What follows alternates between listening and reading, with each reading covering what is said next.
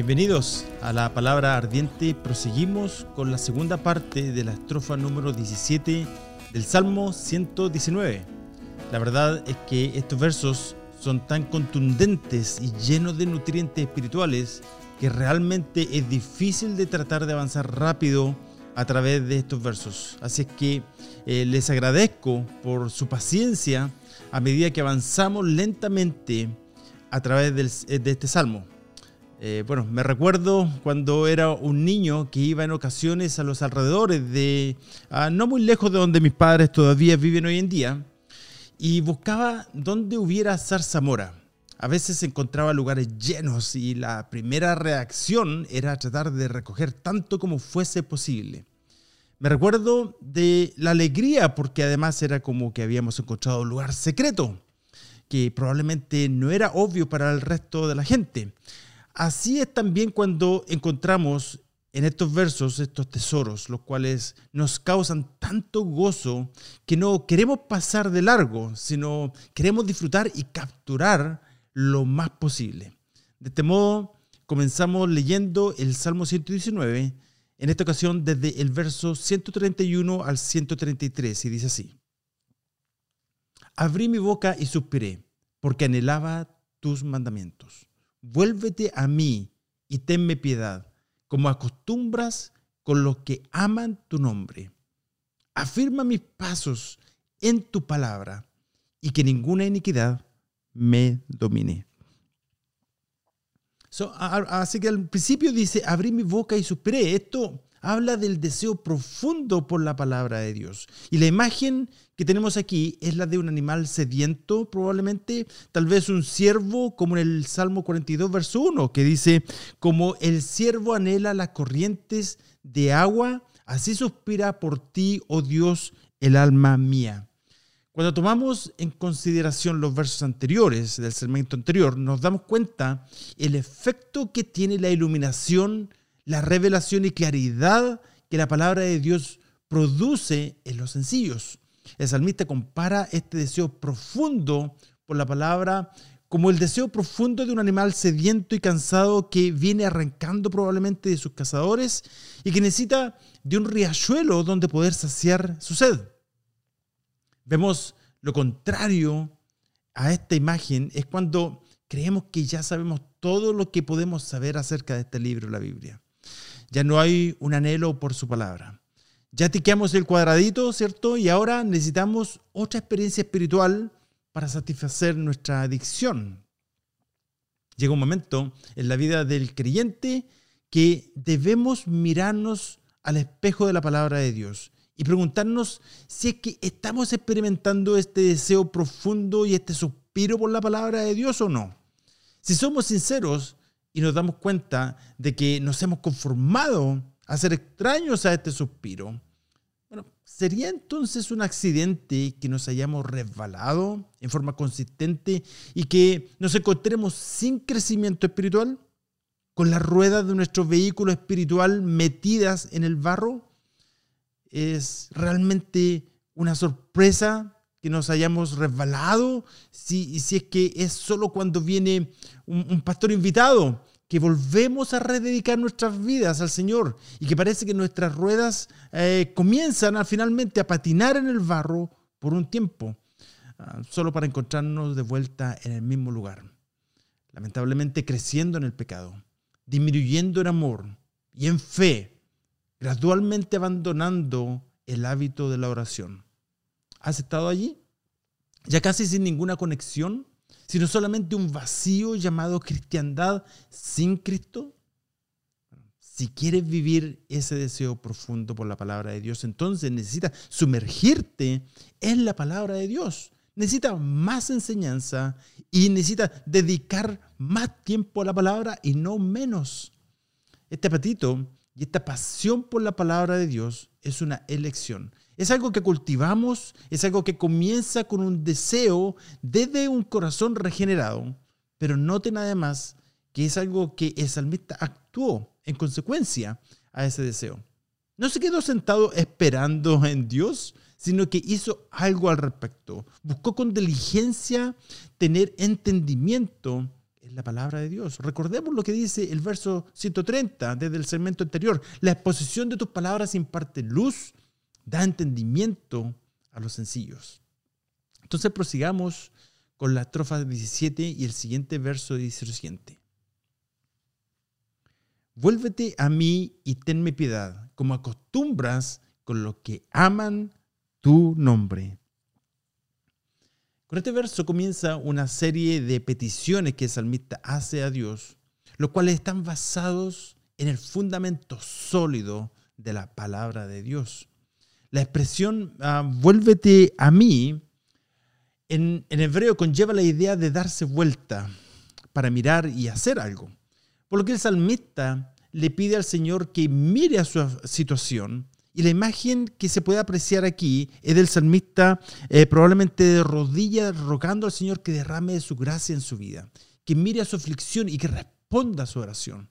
El salmista tenía razones más que suficientes para creer que sus oraciones serían respondidas, porque enseguida dice, como acostumbras con los que aman tu nombre. Y esto nos habla de la fidelidad de Dios, de la firmeza de su palabra y de que Él no cambia. Tus amigos puede que vengan y se vayan, tus circunstancias puede que cambien. El concepto de lo que es bueno y malo puede que cambie en este mundo dominado por las tinieblas. Pero Dios no cambia y su palabra, querido hermano, amigo, permanece para siempre. Probablemente te hayas dado cuenta que en este verso el autor no incluyó una de las ocho palabras que ha usado a través de este salmo para describir la palabra de Dios. Lo vimos en el primer segmento, ¿se acuerdan? Sin embargo, si lees a través de las líneas, te darás cuenta que si lo que sí, la verdad, la verdad que lo hizo cuando usa la expresión como acostumbras. De hecho, la palabra hebrea usada aquí es traducida en otras partes de la Biblia, incluyendo en este mismo salmo como la palabra de Dios. Por lo tanto, esta línea lleva consigo una promesa la cual está sentada en el terreno sólido de la palabra de Dios, para que traigamos una oración llena de confianza delante de Él. Así que, la verdad que si eres una de esas personas que subraya o usa un marcador en sus Biblias, te sugiero que lo uses y que pienses en esa situación por la que has estado esperando una respuesta y uses este verso en tu próxima oración y le muestres al Señor y le digas, Señor, aquí dice que es tu costumbre mirar y derramar de tu gracia en la vida de quienes te aman. Así que, Señor, te pido que cumplas tu palabra. Así que eh, al principio del verso dice, vuélvete a mí y tenme piedad. Tal vez lo que necesitas hoy, eh, hoy en día, es esa mirada como cuando Jesús miró a Pedro, después de que le negó por tercera vez, ¿cierto? Te quiero decir, querido hermano o amigo, de que esa mirada fue llena de amor y misericordia. Te quiero también decir que la verdadera marca del carácter de Pedro no está en el hecho de que le negó, sino en el hecho de que se arrepintió. Desde ese mismo momento hubo claramente un antes y un después en la vida de Pedro. Y hoy tú también puedes decirle al Señor, mírame, vuélvete a mí, tenme piedad como acostumbras con los que aman tu nombre tenemos otra petición, la cual haríamos bien en incluir también en nuestras oraciones. Y se encuentra en el verso 133 eh, de esta estrofa número 17. Y dice así, afirma mis pasos en tu palabra y que ninguna iniquidad me domine. Esta petición proviene de un corazón que ha experimentado la gracia de Dios, eh, su perdón y restauración. Este es un corazón que tiene un nuevo deseo de caminar en la voluntad de Dios, en su palabra. Y, de no, y que no desea extraviarse nuevamente. De hecho, la restauración y la gracia que experimentamos cuando Dios afirma nuestros pasos en su palabra producen nuevos afectos, así como, como un rechazo, por ejemplo, un aborrecimiento hacia la tiranía y la esclavitud del pecado. De modo que dice, ninguna iniquidad me domine. Debemos saber que el pecado tiene como objeto ejercer un dominio total en tu vida. Quiere que seas un esclavo. Déjame compartir estos dos versos claves contigo. El primero probablemente lo sepa, queda en 1 Corintios 6, 12 y dice lo siguiente. Todas las cosas me son lícitas, pero no todas son de provecho. Todas las cosas me son lícitas, pero yo no me dejaré dominar por ninguna de ellas, ¿cierto? Eh, me atrevería a decir que en un mayor o menor grado todos hemos experimentado esto, ¿verdad? Porque cuando no se confiesa el pecado, no hay arrepentimiento verdadero, ni freno, el pecado terminará ejerciendo un dominio y esto le puede suceder. A cualquiera de nosotros, si es que descuidamos de nuestra santidad. Probablemente comenzará en un área insignificante en nuestras vidas, pero que luego crecerá en fuerza hasta que ah, nuestra vida espiritual se encuentre en serios problemas, afectando no solamente nuestras vidas, sino también la de nuestros amados a nuestro alrededor. Lamentablemente, muchos de aquellos que han sido parte de un ministerio y ya hoy en día no lo son, han llegado a pensar de que esto jamás le iba a suceder a ellos. Como consecuencia, descuidaron su tiempo en la palabra y por lo tanto se han encontrado totalmente despreparados para cuando esto sucede. Gálatas 5.1 nos dice lo siguiente, estén pues firme en la libertad con que Cristo nos hizo libre y no se pongan otra vez bajo el yugo de esclavitud. Ahora, mientras vivamos, por supuesto, vamos a continuar cayendo en forma aislada en pecado.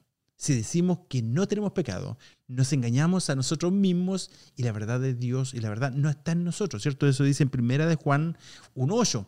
Pero esto no es lo mismo que practicar el pecado en forma continua en una reocurrencia habitual, sin freno ni arrepentimiento. Lo que aquí dice es que el poder de la palabra de Dios tiene un efecto santificante en la vida del creyente, queriendo decir que no habrá ninguna iniquidad o pecado que tenga dominio sobre nosotros. Dicho de otro modo, la única manera de ser libre del dominio del pecado es que nuestras vidas sean afirmadas en la palabra de Dios. Juan 17, 17, Jesús orando por sus discípulos dice, santifícalos en tu verdad, tu palabra es verdad. Ustedes saben lo que significa la palabra santificar, ¿cierto? Bueno, significa ser separados del poder dominante del pecado y ser guiados en forma progresiva hacia el estándar de justicia de Dios. Efesios 5:26 dice, para santificarla, esto es a la iglesia habiendo purificado por el lavamiento del agua con la palabra. Ahora, el verso dice, afirma mis pasos en tu palabra. Cuando vemos la realidad de la iglesia hoy en día, ¿no sería correcto decir que la mayoría probablemente hoy en día diría, afirma mis pasos de acuerdo a mis emociones? O tal vez afirma mis pasos de acuerdo a mis deseos o a lo que me hace feliz. Afirma mis pasos de acuerdo a lo que me traerá prosperidad, a lo que me entretiene, a, lo, a lo que pienso que está correcto, pero no. La palabra de Dios dice aquí, afirma mis pasos de acuerdo a tu palabra.